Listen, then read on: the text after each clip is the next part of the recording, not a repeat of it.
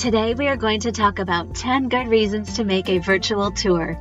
Like many people, you've surely heard about it without really knowing what are the interests of virtual tours. Here are 10 good reasons. Number 1. The virtual tour allows you to modernize the image of your store or establishment. The 3D virtual store is becoming an essential showcase these days. The virtual visit is therefore a real digital communication tool. Number 2. The virtual tour can be an opportunity to allow your customers and prospects to discover places that are not accessible to the public. For example, for a restaurant, this might be the highlighting of the cook preparing the dishes. Number three, the virtual tour allows internet users to see themselves in your premises and thus avoid a possible disappointment or bad surprise.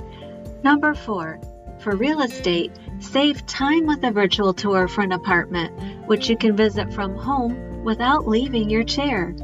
Number five, rejuvenate your customers because the new generations are more sensitive to digital than the old ones. Number six, enrich your communication. Indeed, a 360 degree visit integrates easily with your website and your social networks. It will therefore complement your current communication. Number seven, reward your employees by including them in the virtual visit. In this context, we can speak of an HR, human resources loyalty technique. Number eight, make your communication fun thanks to the interactions allowed in a virtual tour. Number nine, increase your visibility on search engines. In this context, we can speak of SEO, search engine optimization techniques.